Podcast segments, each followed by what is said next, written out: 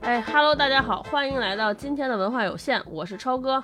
我是大一，我是星光。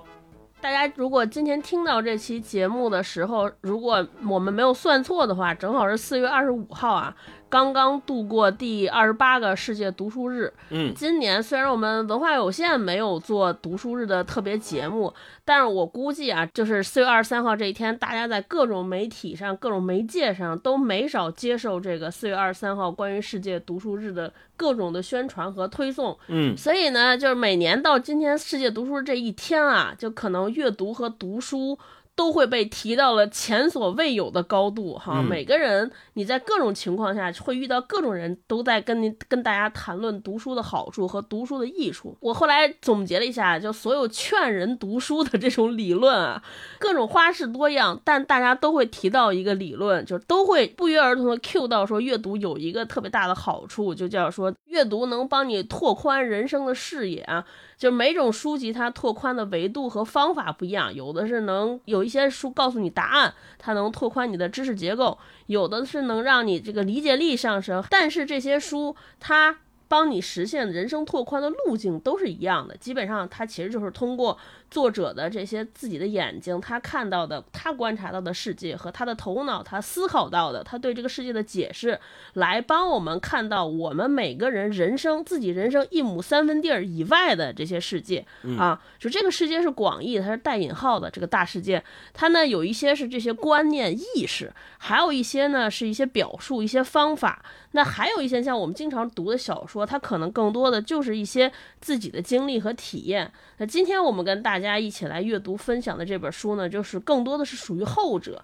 那他这本书是彭建斌老师的《寂静连绵的山脉》，它是一本中短篇小说集。嗯，那在阅读的过程当中，我估计啊，有的人可能能从这些故事里边看到某个阶段的自己啊，然后能感到被治愈和慰藉，会发现哦，原来世界上不只是只有我一个人这么想的，你看还有好多人跟我想的一样。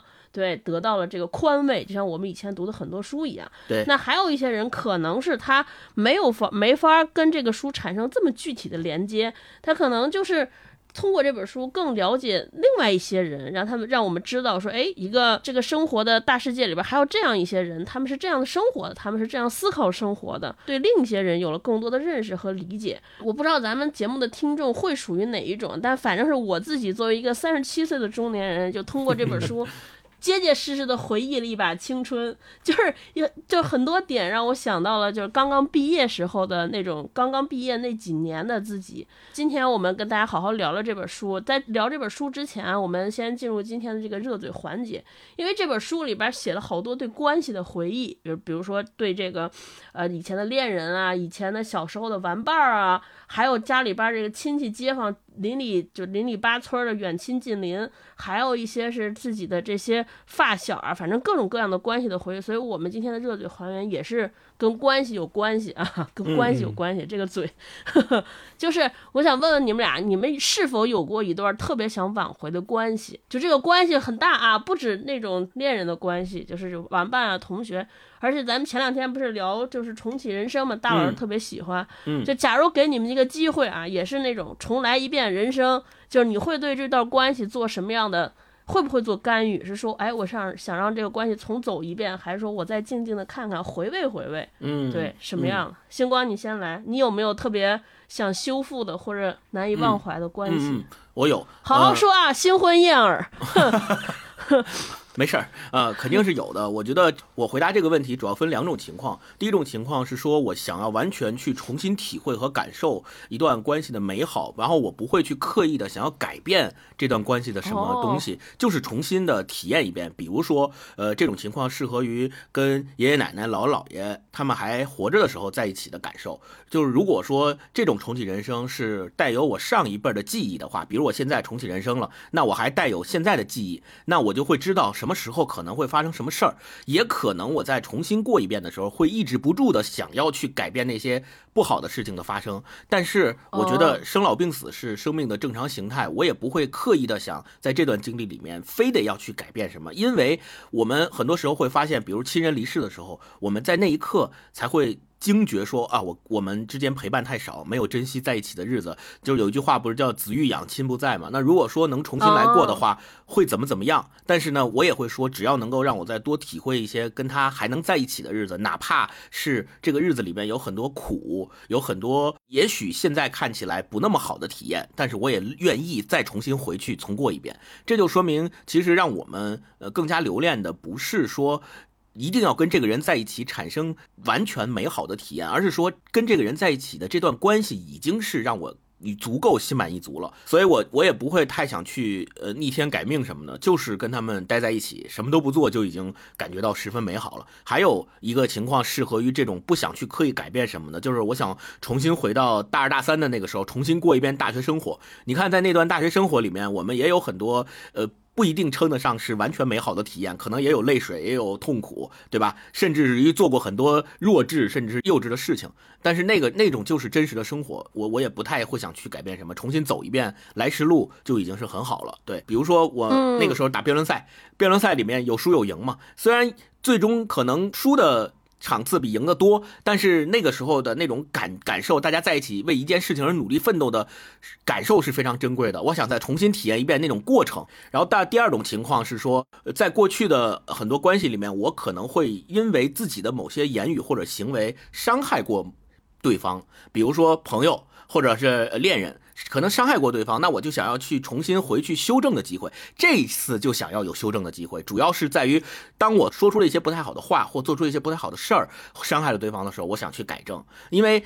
过往嘛，大家都有年轻的时候，然后嗯，很多时候结局可能都是一样的，比如说最终跟那个人也走不到最后。但是我想在这个走的过程当中，尽量的不要给对方留下特别不好的伤害性的记忆和印象，这个是我想去改变的东西。呃，我想总结一下，就是咱们聊重启人生嘛，其实我想要的更多的是增加一次可能性的机会，就它可以让你重新回去去体验过去的种种事情，幸福啊、不幸啊、美好啊、痛苦啊、成功啊、失败啊，就这些都在这个里面包含着。那也可以让你有机会去改变曾经也许对别人造成的那些伤害，但是这种可能性啊，它只是一种可能性，它可能不会改变最终的结果。就你们可能还是会走散，朋友之间，然后可能还是会分开，还是会离别，但是它毕竟重新给了你一个机会，让你可以。对那个人好好的去表达你们还没有来得及说出的话，或好好表达你没有来得及表达的爱意，然后说一句哦，原来你也在这儿，就这种感觉，我觉得是特别美好的。嗯，最后其实我也想说，咱们今天呃涉及到聊的这本书叫《寂静连绵的山脉》嘛，其实他也有很多回忆之前他青春年少的时候跟他的朋友在一起的很多。情节的故事，我们就能够知道说，其实重温所谓重温旧事，就是一种回到过去的可能性。对于我们来说，如果我们能回到过去，那我们回首以前发生的事情的时候，我们就会站在一个抽离的角度去品评它、陈述它，甚至于有一种冲动去粉饰它和删改它。这取决于我们是否能够真诚的面对自己曾经发生过、走过的那条路。嗯，大老师，你想重启人生，有没有什么关系想要修补？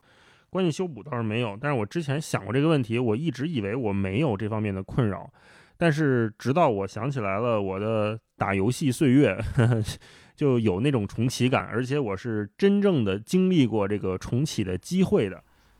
哇，你也重启过人生？哼，你这是第几世？人生的第几轮？有过选择？嗯，怎么回事呢？就是我玩那个魔兽世界那个游戏嘛，前几年它是有一个叫做怀旧服务器、怀旧服的上线。他是把这个游戏，比如说从一开始到现在，比如可能十年中间，这个游戏可能已经发到第十个版本了。但是他那个怀旧服啊，恰恰就是选的是其中可能两三年最受欢迎的某一个阶段的那个中间段的那个游戏的版本，他单独拿出来做了一个怀旧服务器，让大家可以重新玩这一段过去，相当于重返过去。然后这一段也恰恰正好是我上大学的时候和朋友们一起打游戏那个最火热的阶段。所以，我们当时真的是带着现世的记忆和经验，重回到了那个上大学的时候玩游戏的那个过程里面。哎呀，那个那段时间真的还挺沉迷、挺开心的。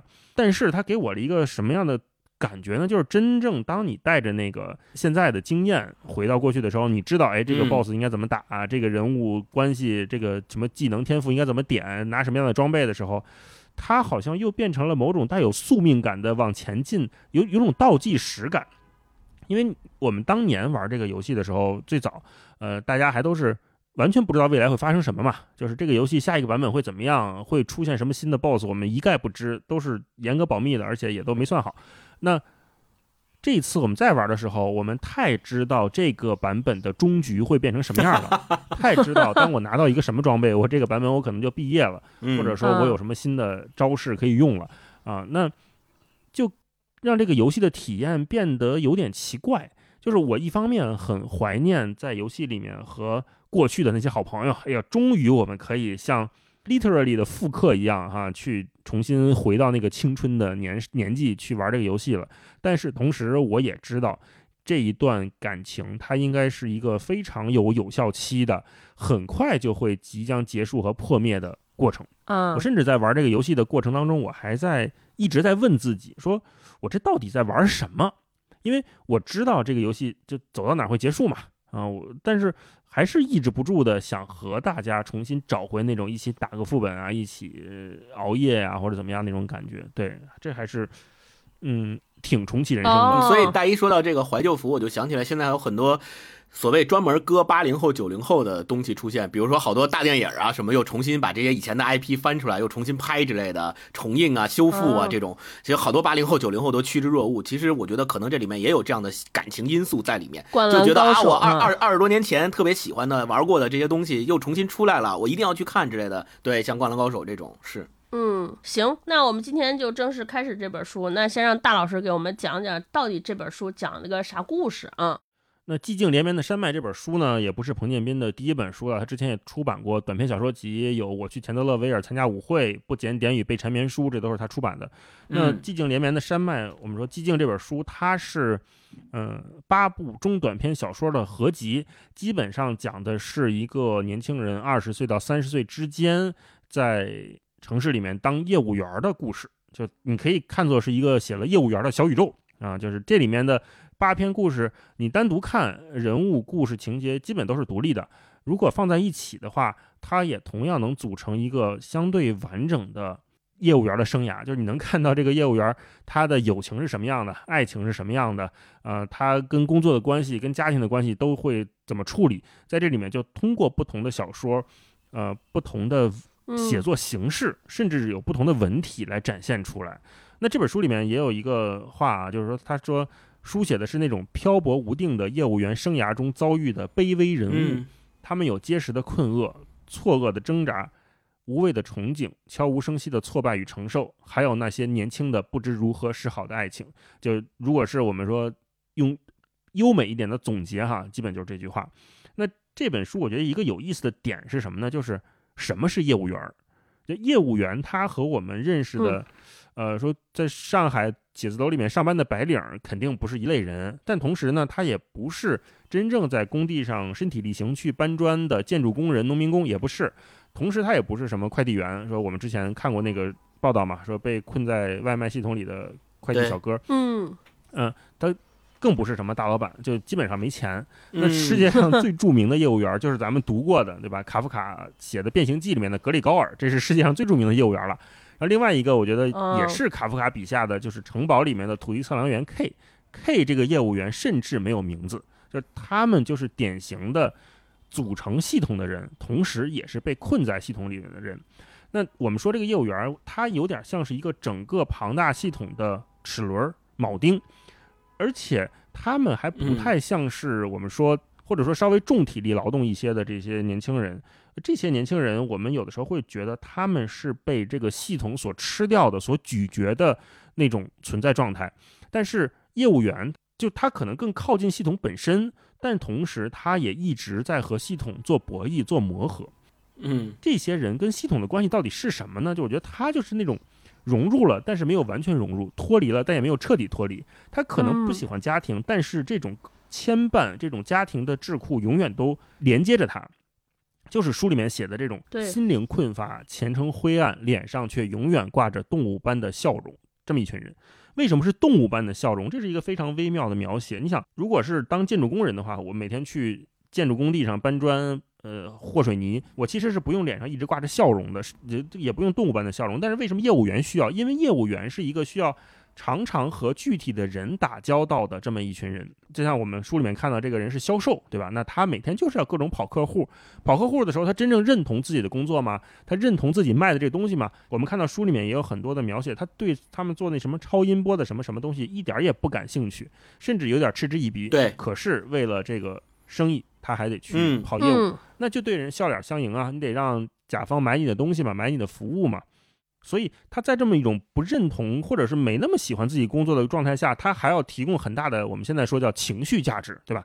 呃，除了像业务员以外，我们经常有时候打个电话，有些客服、客服、人工客服的时候，你都会感觉到他是大概率不会那么热爱自己的工作，但是他一定要对你笑脸相迎，就说：“哎，先生你好，有什么能帮到你的吗？有什么问题能帮解决吗？或者像淘宝什么的亲啊，怎么样怎么样怎么样啊？就这些人，他不得不提供情绪，提供这些。”看上去积极的心态释放给对面的这个他服务的对象，就是这个业务里面存在的人。那这些人他们的情绪劳动到底是会对他们的人生产生多大的影响？在这本书里面会写。那同时呢，这本书聚焦的这个年龄段，我觉得也是一个很微妙的年龄段，就是二十到三十岁。二十到三十岁是一个可能你会开始隐约觉得有点不对劲的状态的年纪。他很可能对这个世界还有很具体的憧憬，就是刚刚可能刚刚毕业，或者刚刚进入工作，刚刚进入职场，还有心气儿，还有力气，还能折腾。他还希望，比如我可能奋斗了三五年，当上一个部门的区域经理，对吧？就像书里面的这个主人公一样，或者说我在。某一个酒局上面阴差阳错的认识了一个地方上不高不低的领导，或者说认识一个很大的领导啊。我们之前读王能好的时候也说嘛，就终于能跟这个白宫幕僚的谁谁谁合影了。呃，他可能会有这样的憧憬，甚至还相信着一夜暴富的传说。这书里面也在写水晶那一篇，我们都很喜欢啊。那这些。二十到三十岁的对生活、对社会的认知，到了三十到四十岁，或者到了我们这个年纪再往后的时候，就会突然意识到，很多人的生活状态就是这样的，就是他与他所在的环境几乎一辈子注定都在磨合期里面。这个人，你看他的生活状态，他一辈子好像都在跟这个世界做磨合。他不是那种能够严丝合缝的咬到某个系统里面的精心打磨过的齿轮，他就是一个好像无足轻重的一个螺丝钉，就就拧在这儿吧，你也行；但是不拧吧，好像也可以。他对这个系统来说有那么重要吗？绝对不是说少了他这个系统就不转了，也不是。他就在这咔咔咔咔咔的转着，甚至里边还掺杂了一些沙子。那个沙子也有很有可能就是他的个人的。个人情感就在那个沙子里面存在了，嗯，这些人不会说的，说我们说这个跟跟这个社会脱序了，我突然跟这个社会断接断联了，没有，他可能没有脱序的勇气，甚至就是没有脱序的资格，同时他也不会随着这个我们说的庞大的系统这个齿轮结构一步一步的往上走，一步步的转上去都没有。那就说到这个，我就想起来前两天我听一个播客，叫《迷音电波》，他有讲淄博烧烤，还有麦当劳对全球化这个现代化的影响。他提到了这这个马克思韦伯的合理化这个概念。如果大家对这个事情感兴趣，可以去听一听那期节目，就是应该是从这本书往下讲，应该更深入的探讨会走到的目的地。呃，那同时我也想到，就这本书里面不是还有一篇讲他们打电话吗？我前两天和霹雳在家里看了一个电影，叫做《下一个素汐》，是。一个韩国电影，嗯，素汐是是谁呢？就是一个从职业学校毕业的一个女孩，然后她毕业之后可能就被学校分配吧，算是签了一个合作协议，到了客服中心，一个每天接电话打电话的公司，他们的目的就是来阻拦打过来电话的。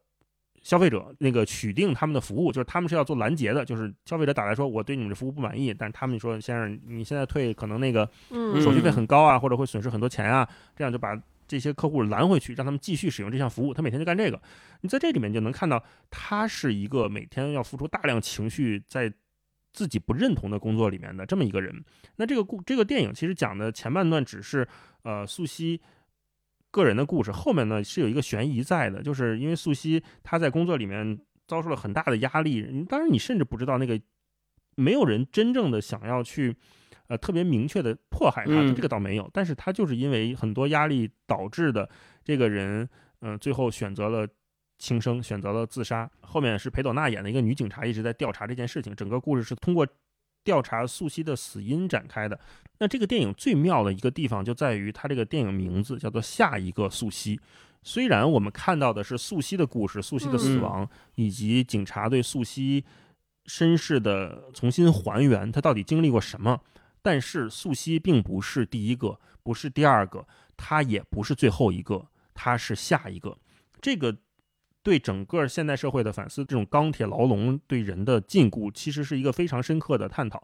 我也特别喜欢那部电影，如果大家有兴趣的话，也可以看一看。嗯，这大概就是这就是这本书给我的一个感觉吧。嗯，而且这一次的北京国际电影节也有这部电影在上映啊，然后而且这个电影受到了很多人的欢迎，呃，现在已经没有票了。对，正好讲到这儿，那让星光给我们介绍一下作者的大概一些情况。好，嗯，我这一趴要介绍作者，可能是。呃，咱们之前所有讲书的作者里面最简单的一趴，因为到现在为止，他在我们的视野范围之内，可能还没有像其他的作者那样有那么大的名气。也特别要提到的一句，就是刚刚大老师说的业务员这个身份，就彭建斌本身他自己就曾经做过业务员，所以我们可以把他的写的这些小说都认为是具有一定的自传色彩。他在这本小说的序言里面也多次的强调过，呃，我为什么要写我自己，不是。因为我觉得自己很特别，恰恰是因为我觉得自己太普通了，也不是因为我很自恋，恰恰是因为我常常陷入自我怀疑。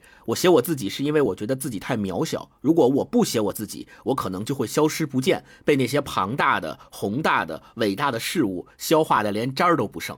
对这个，我觉得就是契合上了刚才前面大老师讲的，呃，一个业务员，呃，业务员的视角和他的生活来写的小说到底是什么样子的？彭建斌为什么要写这些作品？为什么他要以自己的做过业务员的亲身经历来写这些作品？然后他在二零一零年的时候出版了《不检点被缠绵书》，二零一二年的时候出版的《我去钱德勒威尔参加舞会》，到今年二零二三年出版的这本新书《疾病连绵的山脉》，其实中间是隔了有几年的时间没有写。作的，大家从他出版的顺序是能看得出来的。那呃，他是一九八二年出生的八零后，呃，湖南人。呃，前面也说过了，他曾经做过业务员。他特别擅长写的就是呃，卑微人生中的微小感受。而且这些微小感受，在读他的书的时候，你就会发现他的这种感受的指向不是他人，而是自我。就他最后笔锋。总会落在自我的感受上，即使他这个小说可能主角写的是别人，可能写的是他的朋友或者是他的亲人，但是最终他都会重新指向自己的内心。他之前的作品曾经获得过第十七届滇池文学奖，那在这个滇池文学奖的授奖词里面，对他有这样一段评价，他说：“彭建斌的这些小说具有相互矛盾的二重性，就这种矛盾也是在你读的小说过程当中屡次总是能感觉出来的。”他说：“一方面坚定地面对现实的人生，一方面。”随风而逝，虚无缥缈，如夜风中飘飞的零散羽毛，也如山坡上滚落的孤独石子。作者通过虚实两极、尖锐对立的小说构造与表述，体现出卡夫卡式的固执、孤单与空旷，以及针尖般锋利的生命探寻与追问。我觉得这个也是对他的作品的一个非常非常好的概括。他笔下的这些人物所表现出来的，也恰恰有很多都是卡夫卡式的那种。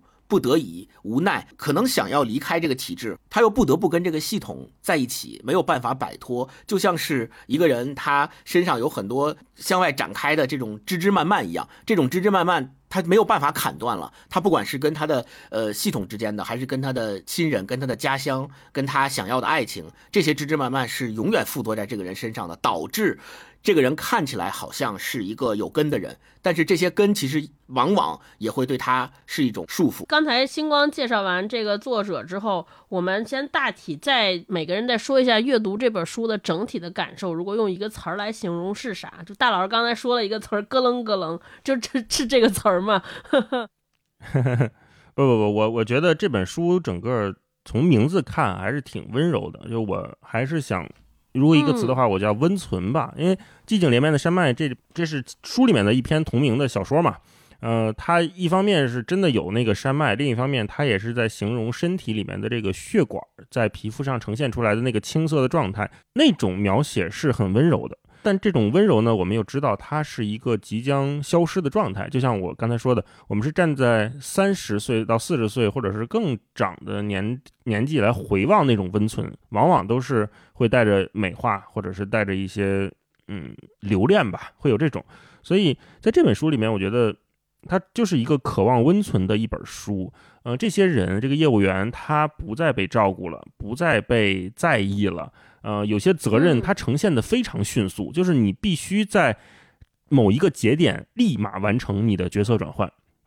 就你不再是个学生了，你也不再是一个家里面被宠爱的人了啊！你在学学校里面取得那些成绩，突然一下子全都不奏效了。这个社会不在乎这些啊，但是也没有人告诉他，你。马上就要经历这样巨大的转变，我觉得这就是，嗯，这本书给我那种写作背景是这样的：就寂静连绵的山脉，它是一种包容，也是一种渴望，就是一种你可能这辈子最后的温存的渴望。这里面包括爱情，包括友情，包括亲情，就它的那种倒计时感非常强烈。有些事情马上就要结束了，有的人马上就要离开了，有些人甚至就要死亡了。嗯，生命中就是会有那么一种时刻，你突然意识到，哎，家人、朋友、爱人的很多病痛。意外会接连不断的发生，好像就是那个命运的轨道突然给你搬了一个道岔，马上立即开启了那个 hard 模式，就告诉你，好，走到这行了啊，前面那个二十年、二十年到几十年的那个好日子已经到头了，接下来就是三十到四十模式了，你得准备好这一关了。嗯，然后也是可能这一关的 boss 你明知打不过，但是这个 boss 呢，大概率也干不死你。就俩人就这么耗着，很多人他都是在一个永远没有磨合好的生命状态中存活了一辈子。接下来，对漫长的余生就是漫长的消耗。所以在这种情绪之下，我们回看那个前十年的情绪，你会觉得它是一个寂静的，是一个连绵的，是一个包容的，一个温存的山脉。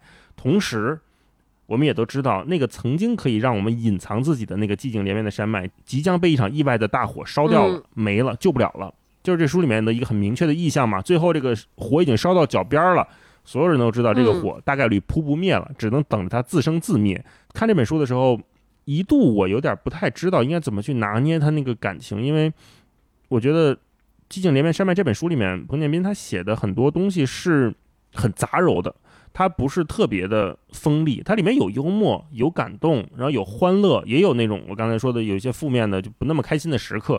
嗯，这个恰恰组成了生活的最基本的样子啊。有的时候我们读一本书，所有人都会觉得哇，读完所有人都好悲伤啊，每一个字都透着悲伤；或者有的书读着哇，好喜悦啊，每个字都雀跃着、跳跃着蹦到了我的眼前。但是那个并不是生活的全貌。如果你想用一本书去试图接近生活的全貌的时候，你必须要把所有的情绪都照顾到。但是这种照顾，你又不能变成了我写了一个很水的东西。这件事情到底他是怎么做到的？我其实读完整本书之后都没有太，嗯，也太也没有太抓住，嗯。所以我想听听你们是怎么看这个词儿的。星光呢？你是什么词儿？我的词儿就是坦诚。就我觉得彭建斌写这本书非常的坦诚，他坦诚体现在哪儿呢？第一，前面我说过了，就是他所有的感受最终指向的都是他的自我。另外，就是他对自我的剖析是非常非常坦诚的。在他呃对这本书写过一个就是解释，这个解释的意思就是他把这本书里边的每一个篇章都单独拿出来。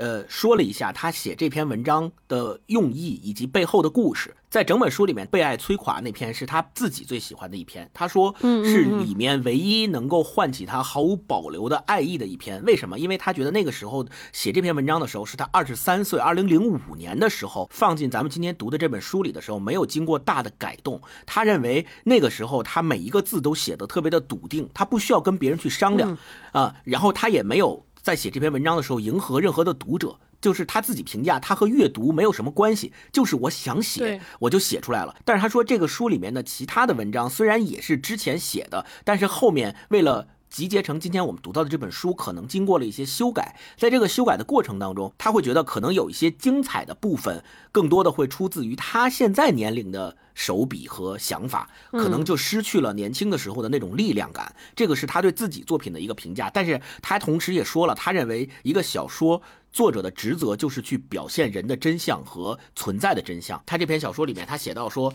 呃，有这么一句话，他写：“我就是在那短短的一两天时间内，不知不觉地变成了一个十足的坏人，在只负责滋生恶意而不必真的付诸行动的内心层面，甚至更坏。”他自己评价说，写出了这个句子以后，让他的内心感感觉到无比的踏实。我觉得这个就是他的坦诚所在，就他。不不怕向大家展露他自己内心深处可能有一些看起来不是那么好的想法，这个想法也许是有些恶意的，也许是被道德所不容的，但是他不怕把它说出来，不怕把它表现出来，认为这些想法就是他自己本本真真的内心深处生发的东西。而且他这里面的所有的故事，你会发现，基于他自己业务员的身份所构建出来的这个世界，是让你感觉到非常真实的。这一点是我读这本书最大的感受。嗯，这个书给我的感受，如果用一个词儿形容的话，我我想到那个词儿是抗争。就这个抗争，我认为是两个维度，一个是他笔下的这些人物，这些小人物，我觉得就是大老师刚才说说，有一部分人他就是终其一生都无法适应这个系统，都在和这个系统做磨合。我觉得他笔下的人物也是这样，就是他其实理智或者理性或者他。接受到的社会规训告诉他你应该变成什么样的人，他似乎某一瞬间也接受着这种命运的规训，但他还是没有没有完全的在接受，他还是在内心中时常滋生出来一些对于自己本能的一些向往，比如说他里边的这些人。呃，他不停的在业务员不停的在换工作，好多工作就是去两天就不去了。他有的他给的理由也看起来和我们现在社会主要教教导的这些不一样。比如他有的学觉得这个公司太小，他他还有业务员去问说你老板开什么车呀？发现老板都没有车，他说那这个公司没有前途就不去了。我们经常受到教育说刚出社会呀，机会很重要，你不要看重钱，你要怎么怎么样。但是。他，你看这些他笔下的人物就完全无法做到这点，他还是在似乎去找到那个自己舒服或者自己想要的那个状态，他在进行的这种微小的抵抗和抗争，还有就包括呃他的这些就是里边的这些人，可能为了爱情，甚至都不叫爱情，可能就是为了和女友肉体上的一些温存，他就放弃了一份工作，他就每天窝在家里，他本来想有更好的人生规划，他都放弃掉了。我觉得就这些，就是来自于本能和欲望层面的这些抵抗，他经常从每个人物当中冒出来。所以，我我这是一个层面，另一个层面就是他书的写法，就可能和我们以前我个人读到的一些小说不太一样。就我们前面你俩都都说，当我们作为一个过来人，就是你回忆过去的时候，就会用一些粉饰，或者是用一些更好的笔触，就是你你还是更倾向于描述美好。描述温柔，但是这里边他非常多的描述了人的那个经常觉得不太体面的、比较羞于和拿到人前来表述自我的一些描述，比如说他大段大段的描写自己的欲望，或者自己的那个。向欲望妥协的各种各样的场面，我觉得就是金光说的那个坦诚，我觉得更多也是一种在写法上的抵抗。就为什么我们生活就是得美好？我们为什么要呈现美好？不是我就是要呈现人欲望底层的那些本真，甚至肮脏。就是我觉得在这种层面上，它其实也是一种在斗争。就为什么我特别喜欢这种写法呢？我觉得就是。这其实也是一种三十多岁之后人成熟的一个表现。这成熟的表现，它不是说哦，我认为我不该有理想，我放下理想，呃，而说现实生活就是这样，它不是这种。我觉得更多的就是说我接受了自己，我内心当中就是有这些无法安放的东西。嗯，这些无法安放的东西，有的可能是令人不齿的，不是什么光明正大的。但是我看到了，我接纳了，我认识了，甚至我意识到，我拿这些东西无可奈何。没有办法，我觉得这也是一种成熟。就人只有认识了自己的身上的那些不堪或者无法战胜的那种东西，同时在带的这些无法战胜的这些怯懦也好，或者是无法完整和无法完美的这种遗憾也好，我觉得这才是一个人真正成熟，或者是说真正的能和过去和解。啊，他不会认为过去那些都是要粉饰、要完美，他就是觉得我这就是不好，那那怎么了？然后再往前走，我觉得这是另一另一个层面上的成熟，就是这是我读这个书的看法，所以我觉得它就有很多反抗性在，嗯嗯。然后接下来我们，我想我特好奇，想跟你们俩聊，因为这本书里边有好几个故事嘛，大概是二四六八八个故事，你们俩有没有特别喜欢的？然后你喜欢的理由是啥？星光先来吧，你特别喜欢哪一个？呃，我其实对两篇都特别喜欢。第一篇就是《水晶》啊，哎，我也是。在这本书的封底上也有关于《水晶》这本书的推荐语，呃，其中提到说，呃，为那些赛林格式的不愿混沌的水晶般的少年，所以特别喜欢水晶。我这个我的看法和感受，呃，跟他差不多，但是我更加在乎的是说，《水晶》里面他描写出了很多少年时候两个青少年之间的那种亲密无间的感觉，这种感觉是让我很很喜欢，也很在乎的。就是现在，可能我们已经很难感受到那种感觉了。就两个人甚至可以躺在同一张床上，互相搂抱着睡觉，然后两个人互相之间不需要说过多的话，就能明白对方到底想说什么，不需要解释太多，也不需要呃一定要通过言语、通过行为去跟对方一定把所有事情都解释清楚，对方就能理解你。我觉得这种感受是非常珍贵也非常珍惜的。彭建斌很好的通过他的回忆把这段写出来了，而且在少年时候我们会遇到很多。像他的这篇故事里面所遇到的那种让你也解释不清的巧，你说是巧合也好，你说是奇迹也好，都会出现。但是这种奇迹和巧合好像随着我们年龄的慢慢长大就越来越少了。比如说他在这故事里面，他为了找立中，他的发小，对，为了找他的这个发小立中。他跟他们一起参加高考，但是第一年没考过，然后想着要去复读，但是呢也没告诉他们他到底是要复读还是不复读，去哪儿复读都没跟他们说，然后他们就特别想重新又去找到他，于是就辗转在县城的各个当时的宾馆里面，用了各种各样的方式和方法，最终竟然奇迹发生了，找到了他。这个是就像是大海捞针般的一个感觉，就是随着你年龄的增长，这样事情的发生是很难很难的。呢。第一，可能你也没有这样的心气儿了，你也没有这样的冲动了。你这种心气和冲动的叠加之下，就算你去找。你也很可能最终的结果是找不到，但是恰恰这种找到，在年轻人和年轻人这种少年心气儿间发生的这种时间的跨度里和故事里，才是能够成立的。我就特别喜欢这一点。而且本身你会发现，这两个人他在回忆他和立中之间的故事的时候，他们两个人都有对那种未来到底怎么样，其实是一种懵懂无知的。嗯，这种懵懂无知也是非常宝贵的。正是因为这种懵懂无知，他们两个人之间可能才会有一种对未来盲目的。乐观，我觉得是一种乐观。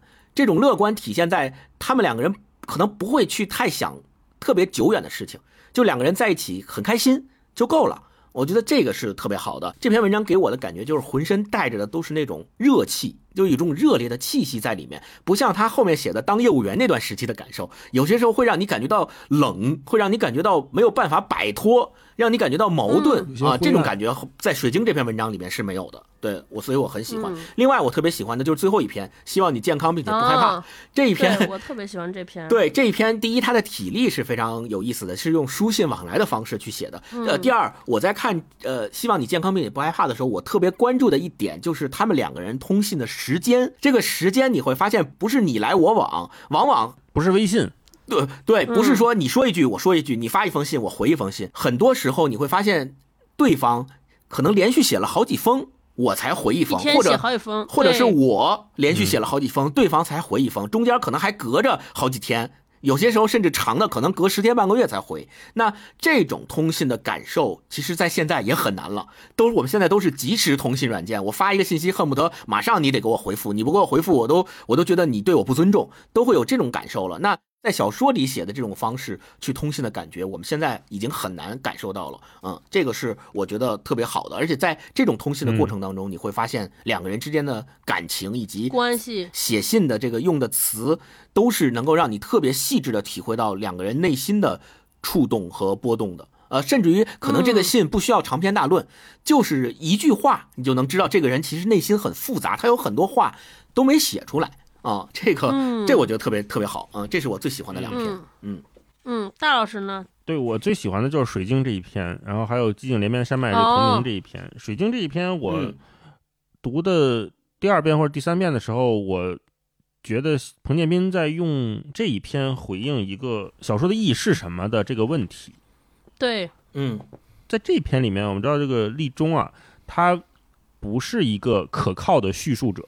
就是在他们两个交往的时候，这个人就显得很奇怪，就他突然消失了。这个人是首先这个人是不可靠的，其次立中在给这个我讲很多故事的时候，我一直在怀疑他的真假。很多东西我认为那就就是立中编的，比如在录像厅看这个色情录像录影带，对吧？对，然后发生了一些事情，我是完全不相信的。但是立中讲这件事情讲的津津有味，这是第二层的不可靠。然后第三层的不可靠就变就变成了最后立中他给我讲的这个家里挖水晶的故事，它成为整个这一篇小说最后那个收尾的部分啊，它有一种强烈的真实感又又出现了，因为这整个故事是描述的最离奇，但是最有鼻子有眼，最有各种各样细节的。我很难想象，如果立中平时他自己编出来的故事是像前面那些零散的那些，呃，让人不可信的，呃，充满了奇遇的，那他最后给我讲述的这个水晶的故事，我宁愿相信它是真实的。对，所以这就产生了一个很有意思的错位或者是对照的感觉，就是前面那些那么奇奇怪怪的故事都是假的，最后这一个，呃，反而是真的，充满了财富。充满了金钱，充满了各种人眼红的机遇的故事，反而是真的。对这种状态，首先让我们感受到的就是立中这个人，或者说整本小说这些里面的这些角色，他们生活的那个生活状态到底是什么？他们那个最核心渴望的故事到底是什么？挖水晶这个故事可以简单跟大家介绍一下，就是立中他跟我讲，他们家里面发现了一个水晶矿，在那几年水晶矿是非常非常值钱的。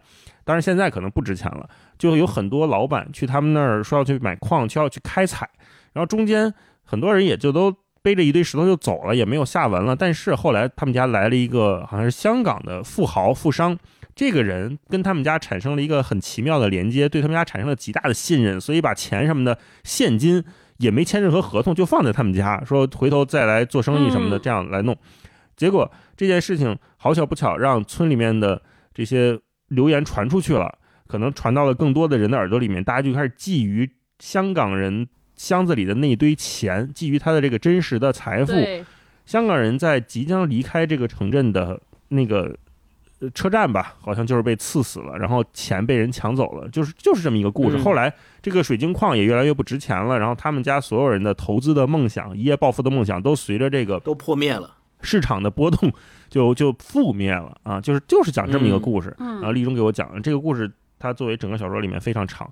立中在整个小说里面的这个人物角色，他其实呈现了一个叫做不可靠叙述者的身份啊。那立中对于我来说是一个不可靠叙述，那小说彭建斌他的写作对于我们的读者来说也是一个不可靠叙述。他其实就在和我们读者在玩一个心理上的博弈，你到底愿意相信哪一个是真的？我已经给你呈现出来了诸多不可靠因素，但是你依然或者说，呃，跟他有默契的读者依然会一眼发现到底什么是那个最真的故事，那个最真的、最离奇的、最直击人心的故事。然后水晶这个意象也很棒，就是你看上去外表闪闪亮亮，但是它的价值到底是由谁赋予的呢？对吧？它不是本身这个东西就 就就值多少钱，而是它是在一个大浮动的状态中存在的一种物质。就像我们人生的价值感一样，或者人生那股冲劲儿一样，你在曾经不了解自己的时候，在二十多岁的时候，你那个冲劲儿是极大的，你有强烈的自我的价值感，你觉得我就是最值钱的，对吧？很快，这个市场稍微一波动，一个行业啪没了，或者一个职业突然什么被什么取代了，你就是那个矿里面的水晶，你再耀眼没有用了，呃，没有人再在意你究竟有多少价值了。它回应的就是。小说本质的意义就是我们读者与作者之间做那种不可靠叙述的博弈的过程。我看这这篇小说的时候，我看的是相当过瘾的，嗯，所以我我应该是最喜欢水晶这一篇，嗯嗯，超哥呢？我最喜欢的两篇，就第一喜欢的是最后一篇，希望你健康并且不害怕，就是刚才星光说那个书信体。就第二喜欢的是第一篇，就被爱摧垮，其实就是两两个年轻人的爱恋的故事，就是。我觉得这两个年轻人的爱恋，其实让我读到了。第一个呢是，就是你会发现，我们很多人他人生的状态的体现，最明显之一就是他对待爱情的态度。就是你看，我们人到中年的时候，当你再谈论爱情，或者在在谈论婚姻价，或就是两性关系、男女关系，就是它的味道肯定和你上大学的时候说我热恋一个人那个状态不一样，包括你关注的点也不一样。是的，整个这两篇小说，我觉得就是让我有了那种久违的炽热感，就是爱情在一个人的生命中居然占了如此大的分量。就第一个被爱摧垮，它其实讲了一个故事，就是一个业务员就。参加了传销组织，结果这个组织爆雷了，因为老板之间、高层之间分赃不均，互相撕逼，甚至不是因为被合法查处，对对对，然后被警察给端了，然后这些人可能年轻人人生进入职场的第一次梦想破灭了。就这些人觉得一无所有，我既没有梦想，没有未来，我可能现在的尊严都没有了。那他唯一能够抓到的就是爱情。这他说我渴望有一个人来爱我，然后他甚至选了一个。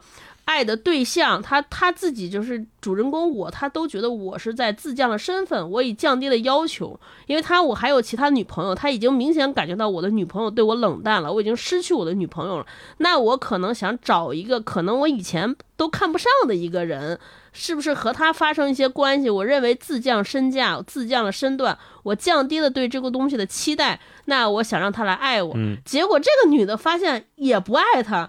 就人生最后一根救命稻草也被从身边拿走了，我觉得这个状态描写就特别好，就被爱摧摧毁，就几乎就是一个人完全被击溃和击垮那些瞬间。特别喜欢是希望你健康并且不害怕，就一个是书信体，我觉得就让我们回到那种久违的过去的那种写信来表露是。表露情感的状状态，就这跟我们在微信上这种即时通信上完全不一样。当你写信的时候，你可以进行大段的陈述，这些陈述很多都是精神性的。就我觉得，就是最美好的爱情，或者说你找到一个感觉对的人，它的标志是什么？我觉得就是双方可以谈论一些特别特别精神和抽象的东西，就是那种深度交流的时刻。哲学，这里边就真的在。真的在享受。如果其他人看说这俩人聊啥呢？疯了吗？就没有说我爱你，你爱我，没有什么大段的浓情表述，他都是说我今天发生了什么事情，我对一个事情怎么看，就这种这种描述，我觉得是那个，反正是我个人特别向往的一个爱情。还有就就这个这篇小说让我突然感受到所谓叫生活和文学中间那条线。到底在哪儿？就你看上去说两个人写邮件是一个特别特别日常生活的，包括我们之前就往复书简也是百元玉二对百元玉二写的，就是你看这好像是一个非常日常生活中发生的情形。就为什么人家写的这些东西就变成了文学？我觉得一一方面可能是确实是，就是他的那种。言语语言就是它这个语言符号的这些编写，它确实是非常的精美，很高的审美价值在。就第二个，我觉得就是这种精神性的东西，就是首先它囊括了这个我们日常中很多人爱情当中一些状态，它有概述性；还有就是那种纯粹的精神性的追求。我估计如果这个信里边每天写。就是东家长李家短，这个我们老板很讨厌，估计就就不是文文学，它也不是爱情。对，就是我们在探讨这些两个人之间探讨这些抓不住的东西，而且即便最后意识到这个爱情必须离我而去，因为两个人家庭地位的悬殊，必须要走走掉了，无法抓住了，还在在写信用告别。我觉得真的是一个特别美好的、特别美好的时光。这书里面他有一句提到赛林格那句名言嘛，我们上次聊九故事也说了，就是爱是想触碰但又收回手。是是是，就还有就是大老师之前说说，呃，业务员的这个视角，我觉得他这个身份很很微妙，因为他在各种人生的卡口和夹缝之间。就业务员嘛，我们可以理解成一定意义上就理解成是一个销售。你会发现，他既可能是成为距离财富最近的那个人，就是我们但凡上过班的都知道，就是你。在一个公司，但凡有市场部和销售部，他一定是整个公司话语权最大的这些人，而且最赚钱和最能花钱的部门。是是是，因为它其实是维系的一个公司的现金流特别重要，同时这些业务员也是他们之间的那个差距也会非常大。就是厉害的销售，可能就是非常收入非常丰厚，就离那个财富故事最近的人。包括你看，我们读以前读那些 old school 的这些老派的自传，你看成功者都是销售，对吧？我们看那个之前那个《当幸福来敲门》里边也是，就是他们是最有可能缔造神话的人。但是同时也可能，如果你不擅长做这件事儿，你就会会活得更卑微，因为你只能拿。微薄的底薪，对吧？同时是，所以他的精神状态就是他的经济情况有可能成为那个最富有的人，也有可能成为那个最贫瘠的人。他的眼界也是，因为他要跟各种各样不同的人打交道，所以他要不停切换自己的人生的切面，让自己变成一个最最能善变的一个呃像变色龙一样的人。你要能和各种各样的人打交道，同时你也是最容易见到人性的各种方方面面的一个人。这些的人靠什么来维持那个卑微的自我？让靠什么来支撑住自己，不让自己在各种不同的标准和尺度之间被他拽走，被轻易的拉走？我觉得就是有的时候就是靠这些爱情也好，或者对于内心当中对于这些友情、爱情、亲情的这种向往，才能维持住。说哦，我是我自己，我没有。被走掉，我没有被拽走，就是唯唯一的这么一点东西，唯一可抓住的。所以每次读这往复书简的时候，你突然就感觉这个人卸掉了所有的业务员的这种社会上那种不好的状态，唯一保留的一点纯真，唯一唯一保留的一点炽炽烈和赤诚，就在这些书信的体现当中。我就读的啊，特别美好和感动，我就特别喜欢这篇。那我们进入这个片段分享环节吧。好，这次大老师先来，我们一人读两段啊。好。我来分享，就是我说的《水晶》里面这个故这段故事性比较强啊，就是我们看立中他到底是一个怎么样的不可靠叙述者。后来香港人回去之后又发生了什么？我突然被自己这个问题拉回了现实，不由得打量了一下立中身处的这个猪狗窝般的环境，心里似乎有了答案。他是不是没再回来了？该不会是又骗你们的吧？他死了。立中一声叹息，当天晚上就死了。啊？怎么死的？我竟然感到一丝莫名的兴奋，被我们镇上两个后生杀死的。哎，可能他真的是有点天真。去过我们家之后，便以为我们那地方的人个个都这么安于本分。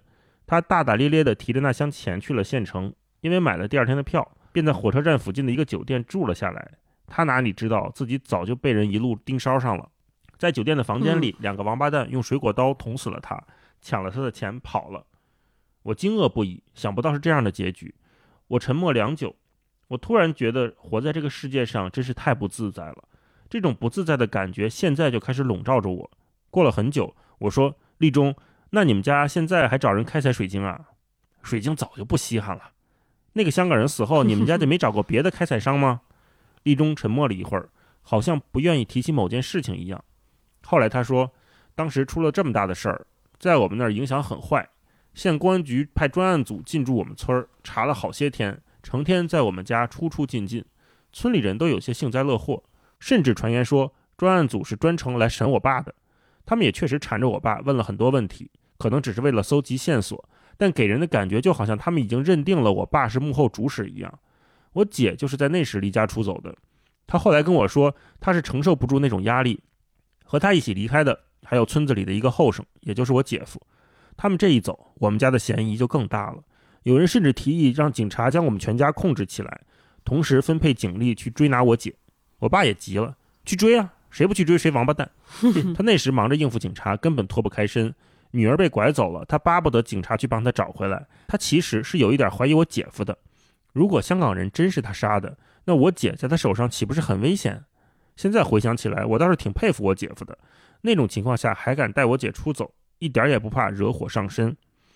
好在那时警察已经查到了关键线索，没多久就破了案，是我们镇上的人干的。破案那天，我爸大哭一场，他当着全家人的面把水晶矿石都倒进了粪坑里，说：“自从挖了水晶，就没给我们家里带来好事儿，来的都是些骗子、拐子、杀人凶手。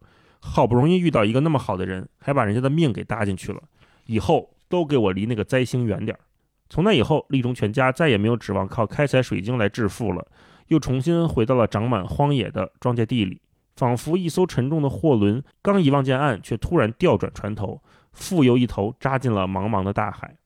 看到立中家丢了矿坑，邻居们纷纷将他们占领，并将所有的希望都寄托在这个上面，但最后他们没有找到一个靠谱的开发商。过了几年，水晶便没那么值钱了。那天夜里，我们并没有聊得很晚。立中很快就酣睡了，他的呼吸有点沉重，从喉咙里艰难地滚出，痛快淋漓地喷向空气中，像是从内心深处向这个世界吐出的一口口痰。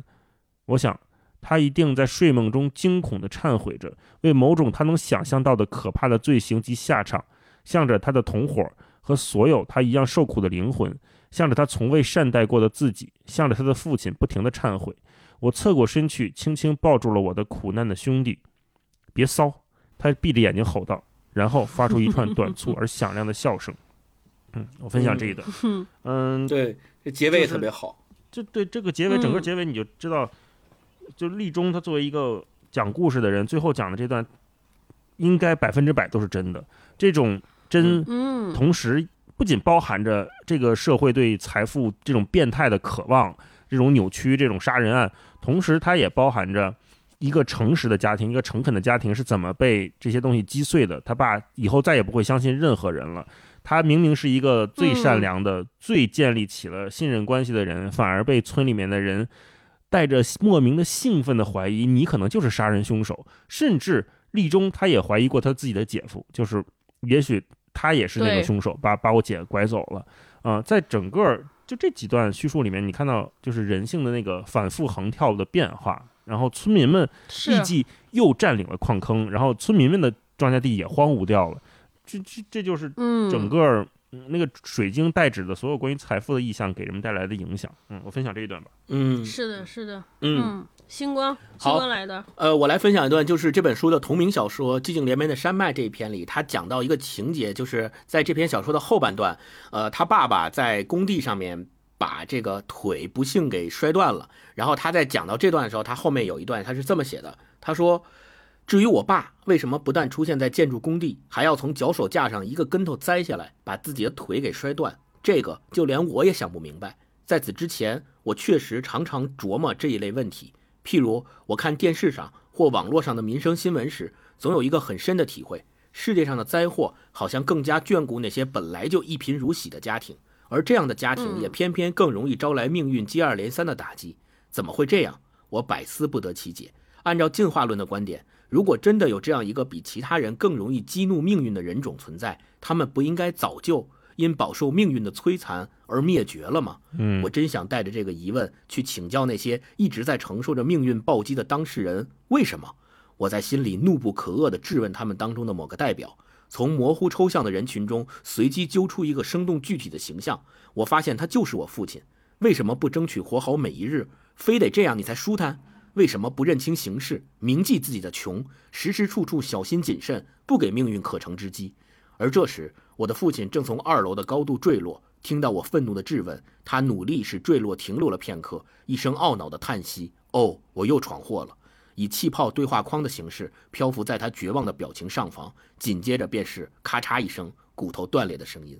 对，就这一段，我能够特别深刻、生动而又具体的体会到，当他知道他父亲从建筑工地把腿摔断的这个消息传来的时候，他内心当中的那种关心、那种痛苦，非常在这一段里面是非常的饱满的。但是他同时又有用另外一种方式去写出了他的这种心情，就是他用质问的方式去说：“你明明知道自己已经是穷的，明明知道自己容易受到命运不公的对待和安排，你为什么？”还要这样呢？你为什么不更加小心、更加谨慎一些，不给命运这种可乘之机呢？然后他就描写了一个无可奈何的、一个没有办法的，甚至于正在往下坠落当中的父亲的具体的形象，来来让我们知道说这种事情是，甚至于他他父亲本人都是没有办法摆脱、没有办法避免。读了这段之后，我甚至内心深处都有一种悸动，就这种悸动是他很可怜，就是他的父亲。很可怜，这种命运对他们的无情的打击和无情的安排，让彭建斌在这篇小说里面的那个我这个主人公也没有任何办法，他只能是被动的接收到他父亲在建筑工地上不幸把腿摔断的这个消息，他什么都做不了，所以他只能无情的质问：为什么？为什么你不能照顾好自己？为什么你还要让命运有这种可乘之机，然后把你的腿来摔断，又遭受这样的痛苦？对，我觉得这种呐喊和这种内心深处因为没有办法、无可奈何而导致的行为是特别震撼的。嗯，对，而且他这里面他父亲的那个坠落的瞬间，其实就在很短的一刹那嘛。但是他把这一刹那其实放大了，写了这一大段的内容。这里面其实是有一个时间上的拉伸的。那如果嗯他父亲是在工地上实际的坠落的话，其实我们能看到，就是整本书里面的所有人，他都在彭建斌做的这种时间上的错位的拉伸的这种相对论一般的写作当中。是被放大了的，就所有人都其实都在坠落，就他的父亲只是时空静止，对他父亲只是从脚手架上物理上的坠落下来摔伤了，其他人也同样在自己的命运中，没有人呃命运没有跟他们任何人打过招呼，他们也一直都在坠落，是一样的。对，嗯，是的，嗯，对，而是包括星星光刚才那一段，让我觉得他这书里边很多这种描写，就是因为过得不如意，所以产生了很多的自我厌弃。对。我自己都觉得时刻觉得说我不配活在这个世界上，或者像我们这些的人就不该活在这个世界上，就是这种非常非常直指人心的描写。就他刚才星光朗读这段的时候，其实让我从另一个角度，就你会经常带入其他人的视角，就所谓这个社会的精英或者已经获得了一些地位的人，在看待这些。不就是正在遭受不幸的人的时候，经常会有一种视角，就是我特别不不喜欢的，就是我们以前老说说出现问题，你得从自己身上找找原因，对。对对，你你掉下来，你为什么不能小心一点呢？你为什么还要让这个本不富裕的家庭雪上加霜？就看起来他们好像是在理性客理性客观的在分析，但是你知道，在这些分析之外，带着就很多的是冷酷，还有带的是这种有的时候我觉得甚至是这种无知。就我之前好像在节目里边分享过一本书叫《精英的傲慢》嘛，这里边就讲说很多。呃，精英就这些已经成功的人，他们经常会倾向于把自己的成功归咎于我的努力、我的勤奋，甚至忽略了你已经就是你其实不是一个白手起家的人，不是一个凭空起步的人，你只是运气好。嗯，对对对，就是。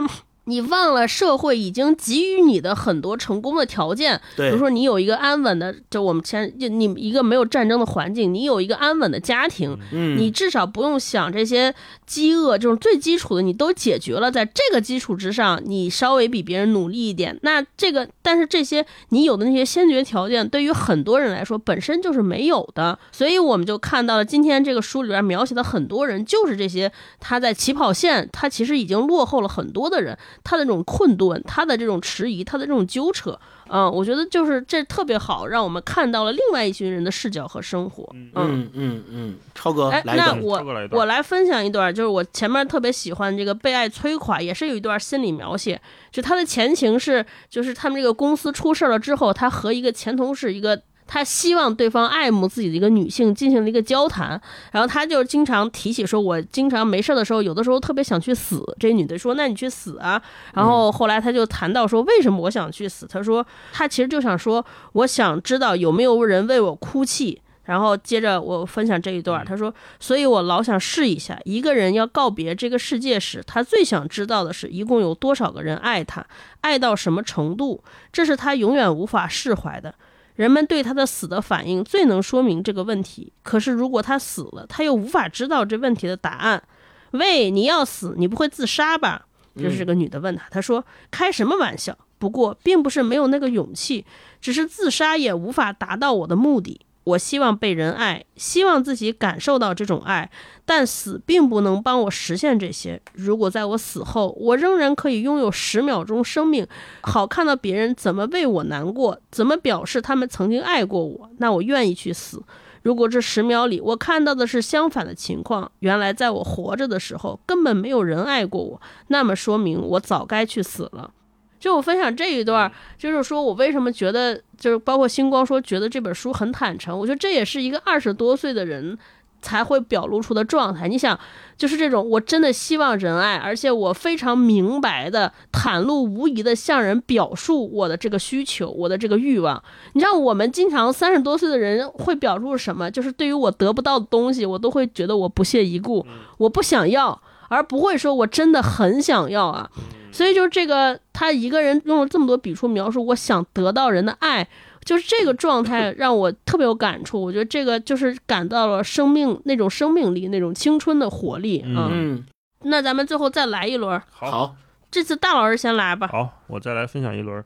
呃，就是我前面推荐那个电影啊，要下一个素汐，就是接线员嘛，打电话做客服。这里面也有一段是关于这方面的描写，我跟大家分享一下。我看的时候就还挺感同身受的。我发现。是不是在东亚社会还是全世界范围内，这些年轻人当他们做着这种我们说业务员一样的工作的时候，他们每天在干什么呢？我在这个社会上已经工作了五年，而在第一个年头，因为经验的匮乏和性格内向，找工作屡屡碰壁。对这个世界，我一开始就是决定妥协的。我有梦想，却从来没有傻到要成为一粒炮灰的地步。想想某部电影里抢滩登陆的惨烈场面，士兵们一接近那残酷的岸边，连岸上是什么样子都还没看清，就随着一声致命的闷响，头盔上多出一个流血的小洞。我可不想多出那个洞来，为此我机灵的不行。我那时才不管他们要做什么产品，只想获得一份工作。至于有了工作以后走到哪一步，那就完全看运气了。可是所有那些打我心眼里不喜欢的产品也都没有接受我。当我心灰意冷地看到“超音波”这样一个散发出冷淡的工业诗意的字眼时，简直不敢走上前去，哪怕只是为了打听一下，在这个工厂里，超音波代表着什么。后来还是了解到了超音波焊接机、超音波清洗机。我一律不喜欢后面的三个字，不过也没有到讨厌的程度。负责招聘的那个年轻经理礼貌地问我想不想试一试。那时我们都住在同一幢楼里，公司租下了某个小镇的一幢二层小楼房，一楼是办公室，二楼是宿舍。我每天的工作就是打电话，电话号码要从厚厚的黄页上找。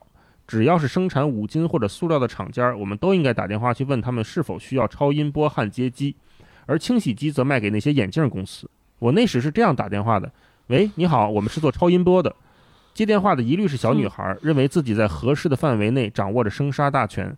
他们往往说：“我们不需要。”或者说：“你留个电话吧，我让我们经理打给你。”你们经理在吗？嗯，对不起，他很忙。当然，我知道这都是骗人的，可是我没有办法。我觉得奇怪的是，为什么每家公司都有这样一个小女孩？以前在学校里觉得骇人听闻的那些社会上无情的铁的定律，怎么会在如此细微的情节上体现出来？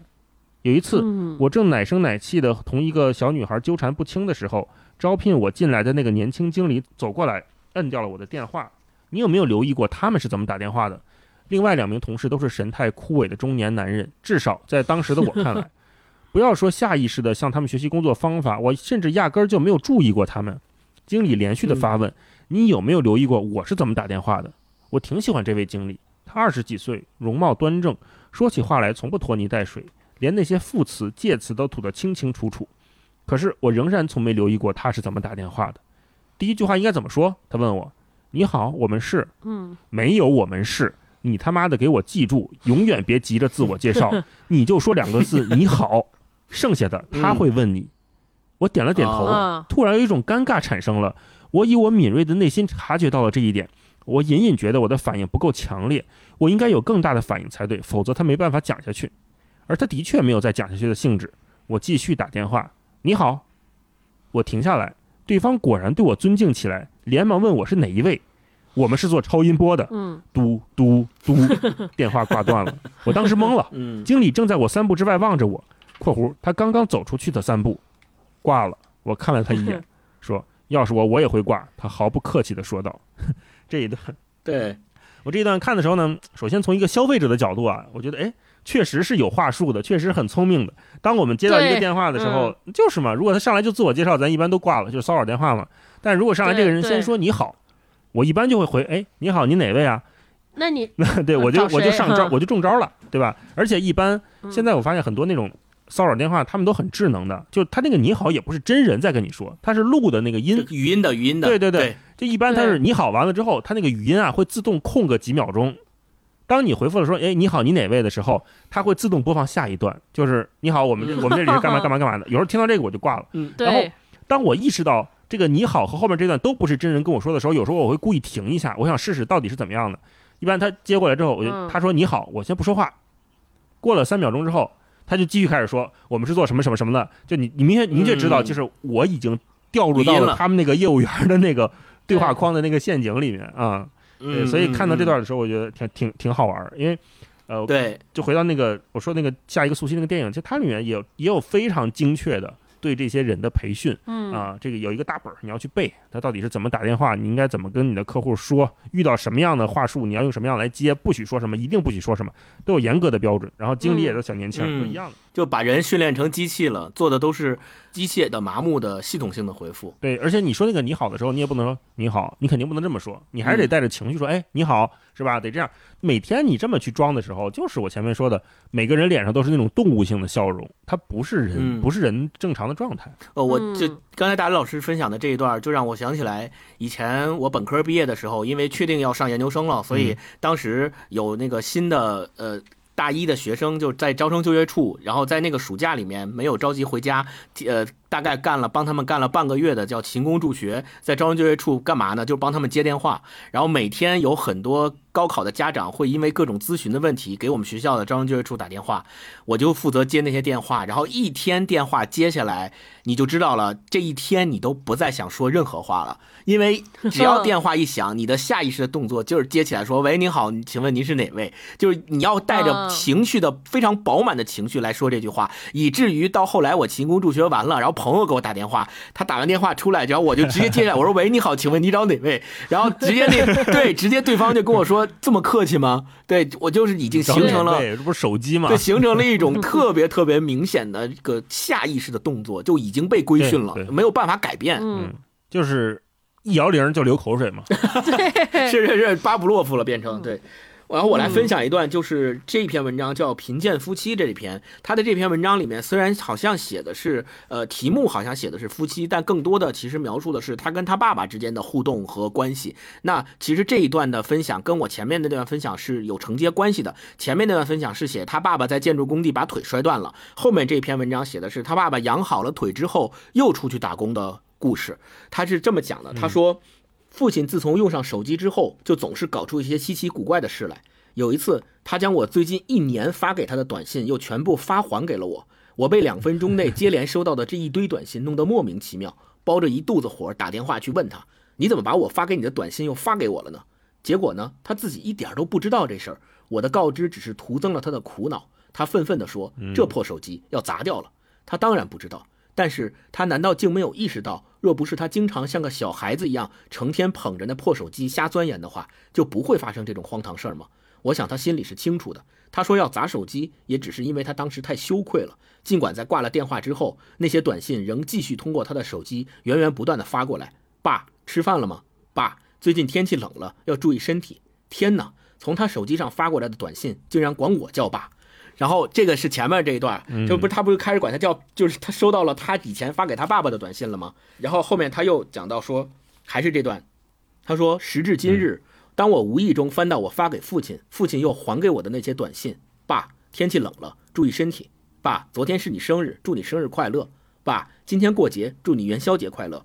面对这个突然开口管我叫爸的老人时，我心里面涌起的仍然是这种感觉，我没有更好的东西带给他。对，就我分享这两段的意思，这一段后边这段特别牛逼，是就这一段让我看的竟然有一种想哭的感觉，就是我觉得他很多时候让我对他有一种非常强烈的共情。就是有时候我回家跟我爸交流，因为我爸天天的也弄个手机，他有俩手机，天天在家玩手机。但他玩手机，他玩什么呢？他也没有像咱们一样，比如说看个资讯呐什么的。他不是，他就是要么就是天天听那些音频，要么就是这就是比如像类似于拼多多那种砍一刀，然后天天就划那个为那几分钱。就去划这些事情，因为他平时也没有别的事情干，而且我就想起来他在这里面描写彭建斌在这个文章里面所写的，就是他爸爸老没事鼓捣那手机。你说他为什么鼓捣那手机？弄坏了，对吧？对他为什么鼓捣那手机？不就是因为他在打工之余没有别的更多的事情去做嘛？他只能做这个。那他在无聊之余，他他没有别的事干，他只能玩手机。然后玩手机就玩到说，他把他之前所有的短信又发还给了他。这里面有两个细节，第一个细节是，一定是他爸爸把他之前所有发给他的短信都一一的保留着，认真看，他才能重新发还给他，他才有这个机会，对对吧？他肯定是在一直在倒腾那些短信，就是没事干我就看一条条看儿子给我发的短信。没错，这是第一个细节。第二个细节是，你会发现，当你重新站在另外一个视角看你给父亲发的那些短信的时候，这些短信突然一股脑的涌进来，管你叫爸爸的时候。就像彭建斌他自己写的，说我心里面涌现出来的是这种感觉，我没有更好的东西带给他，我只能通过这种看起来机械的祝福的短信的问候来表达我内心深处的对他的情感，但这种情感看起来又又好像特别的单薄，就我只能通过短信那种方式来做到，无意义。我没有其他的更好的东西给他，我也不能给他他想要的钱，对吧？你看他，我爸都这么大岁数了，他还出去在外面打工，他还需要出去打工。那我我没有机会和资源去让他说，你就在家好好养老就行了，你不需要出去打工了。我没有更好的方式、更好的东西能够带给他，这种心里面的这种感觉是特别特别的。痛苦的，我能体会到。他虽然好像用了一种幽默的手法在描述这件事情，但是在这个幽默背后，实际上是非常痛苦的感受，全是心酸。是的，是的。嗯，就他通过他爸给他发这个短信，不得不重新审视了一遍自己。嗯，而且是长时间自我的审视。他看到我给我爸发的这些，这玩意儿有什么呀？太单薄东西啊！对，而就是而且就是这么单薄的短信，他爸爸都一一留下来，并且总是来翻看，这个就更加让人感到心酸。对，是的，嗯，是是是，特特别难过。来，那我最后再分，我最后分享一段，就是我特别喜欢的，就这个写信的这篇文章啊。希望你健康，并且不害怕。这是我分享里边一个文章，就是这个男的写给他女朋友的一封信。他说：“何纯，生活是庸俗的，庸俗是美好的，而梦是假的。”诗人说过：“生活是伟大的失眠，人的一生都是在焦躁不安（括弧想一想失眠中）（括弧中度过的）。但他又是很伟大的。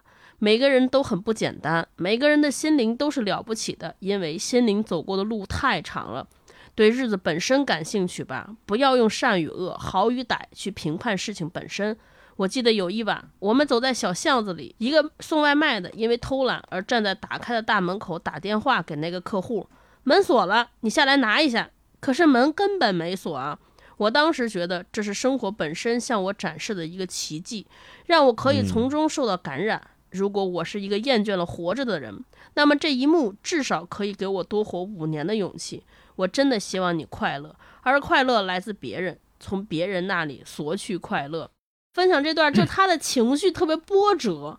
就一开始你觉得他特别高昂，在鼓励对方，说什么生活是很伟大的，每个人都不简单，心灵很了不起，对吧？就觉得还挺昂扬的。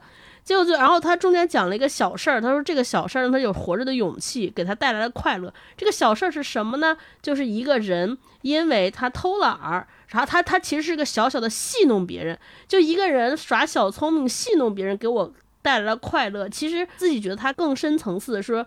就是我们老说，当你看到一个不如你的人，或者一个人在出糗，一个人在犯错误，更不如意的人时候，才能让你获得快乐。我觉得这背后其实是难难受的，其实是痛苦。对，真正在生活面前，你给我上那些价值屁用都没有，根本听不进去。嗯。对，只能拿来劝别人，那些话就永远都是说给别人听的。嗯，是是是，只有这种真正让我快乐的，就是我看到别人过得不如我好，就是这也暴露了我刚我前面一直想说，就是人性当中我们这些拿不上台面的这些不好不好的面相。对对对，就这小说里边充分呈现那种小欲望、小心思。对，没错。对对对，这些。不耻的让人不耻的小欲望、小心思。那行，我们今天这个书的分享就聊到这儿。那我们最后再简短简短的聊一个话题，就是前面星光也分享了嘛，说这本书里边作者他写的时候，他说。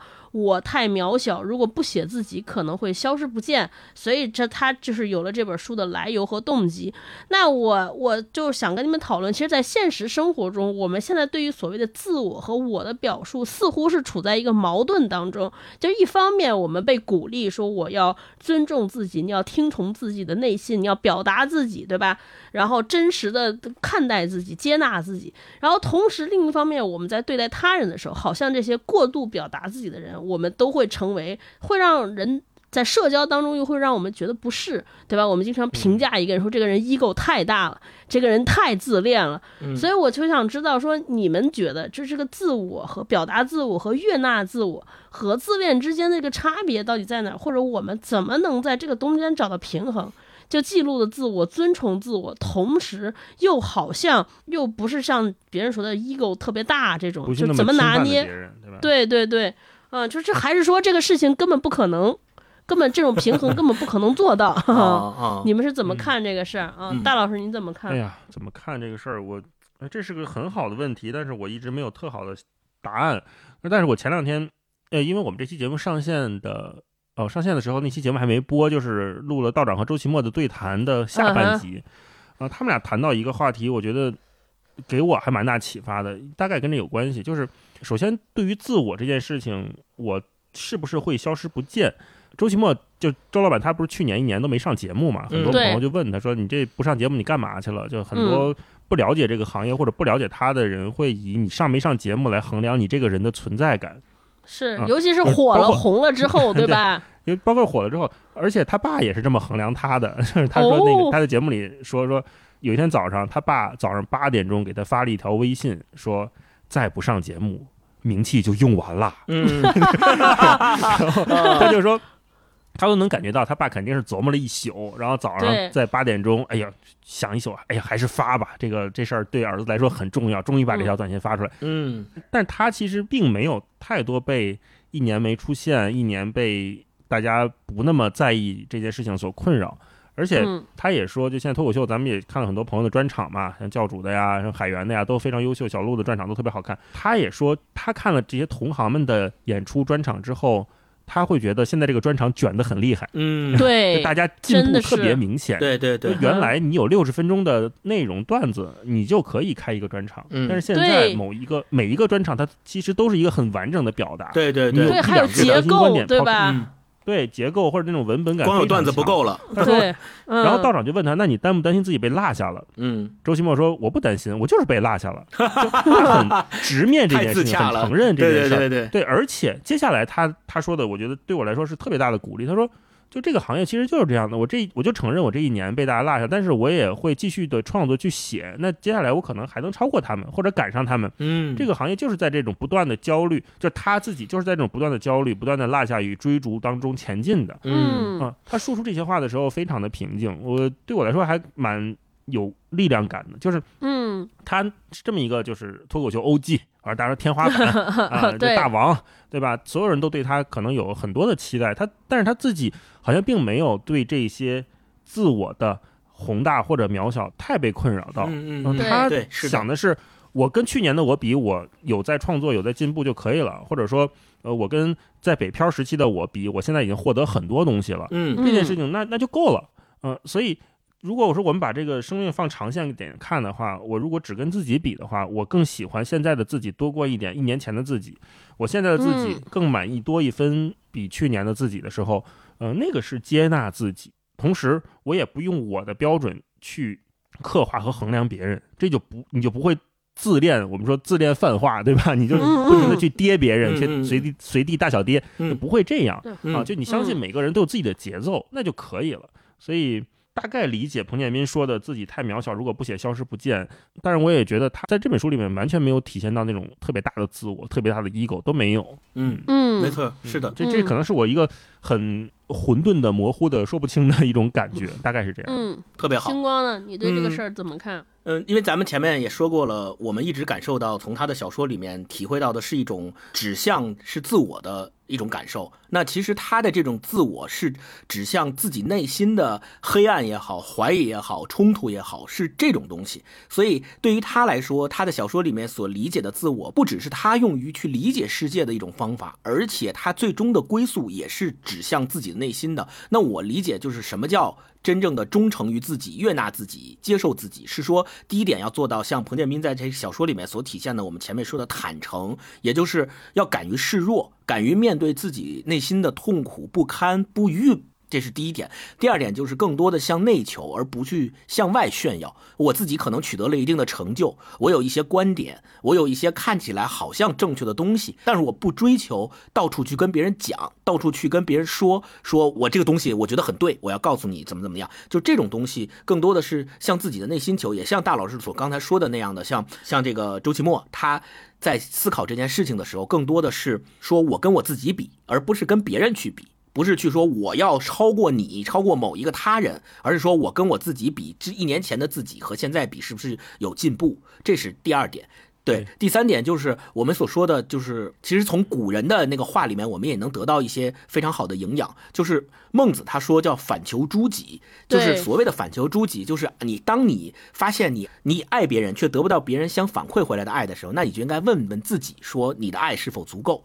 那你想要去管理别人，想要去影响别人，但你发现没用的时候，你应该反而会要来问自己，说这种管理和这种管理的欲望是不是有问题？以及说当你想要对，当你需要礼貌去对待别人的时候，发现哎，我礼貌对待你了，但是我好像没有得到预期的这种礼，你礼貌对待我的反馈的时候，你就要问自己说，你的礼貌是否到家，是否做到位了？所以他说，凡是你的行为得不到你想要的预期的效果的时候，你都应该去反省自己，先要去反省自己是不是做对了，自身的行为端正了，那自然而然的就会都好。我觉得这一点也是对我们的一个非常大的启发。所谓的。呃，悦纳自己、表达自己、接受自己和所谓的一勾大之间的那条线，可能就在于这儿。出现一些事情跟自己的预期不相符的时候，更多的是反求自、反求诸己。我觉得这个是很重要的一点。嗯嗯，超哥呢？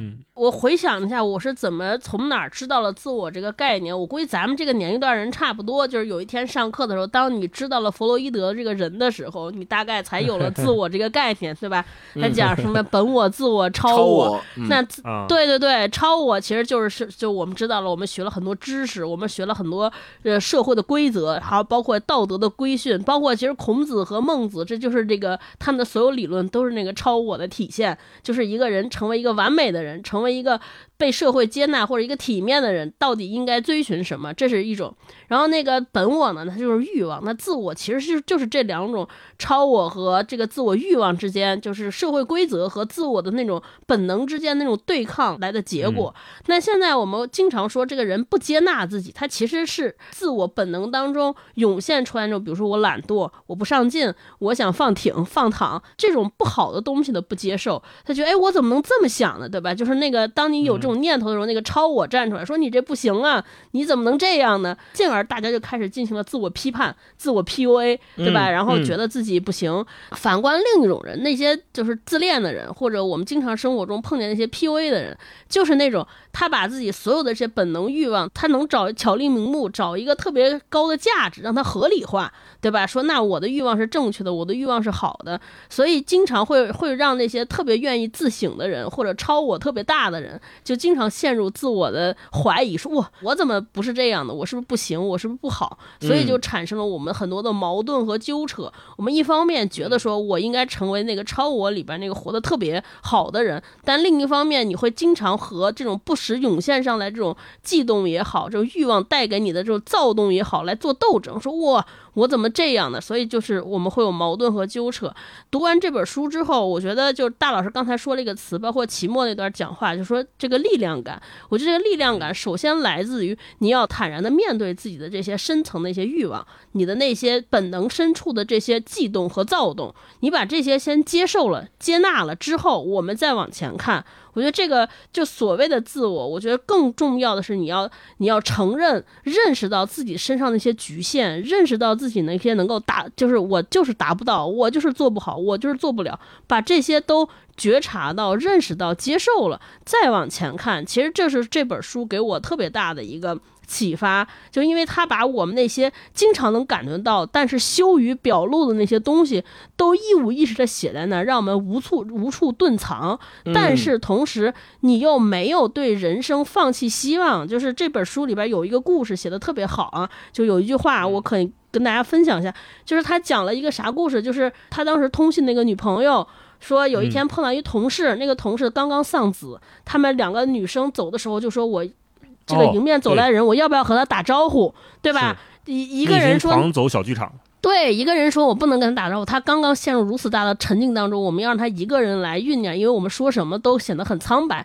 但另一个人说不行，他现在正需要安慰，然后就走上去跟他打招呼。结果两个人，这个男同事一直跟他讨论，哎，这是什么花？这是桂花还是茶花？进行了特别复杂的讨论。然后最后他女朋友得出一个结论，他说：“我当时挺震惊的，我总是把人想得很脆弱，可事实上，原来一个刚丧子的男人是会跟你谈论花与香的。”我觉得这就是我看完这本书给我最大的感觉。我们一方面很脆弱，但是其实你内心中潜藏巨大的力量和能量，让你还能够坚持的活下去。我觉得这个是是我从书上感受到的人的力量感。对对，那一段是一个特别浪漫、特别美好。对对对，就是我们身上即便有很多的缺点、很多的问题、很多本能当中不堪的欲望，但是没关系，没关系，我们还是能够往前走，带着这些往前走，就是一个接纳自我的特别好的表现啊。最后我结尾的时候，就是可能用一想用一句话来概括，我不知道这句话是不是荣格说的，不记得，反正以前我在小本本上记过。他说：“朝外寻觅的人只是在做梦，向内探索的人终将开。”开悟，这就是向内探索，跟星光说的那个一样，就也让我们也希望大家我们能多多向内探索，开不开悟不重要，但是更多的要向内探索，来越来越多了解自己，宽慰自己，嗯，接纳自己。对，好，好，节目最后也欢迎大家留言说一说听完这期节目的感受，或者是你有什么面对自我、自我开悟的瞬间和小妙招。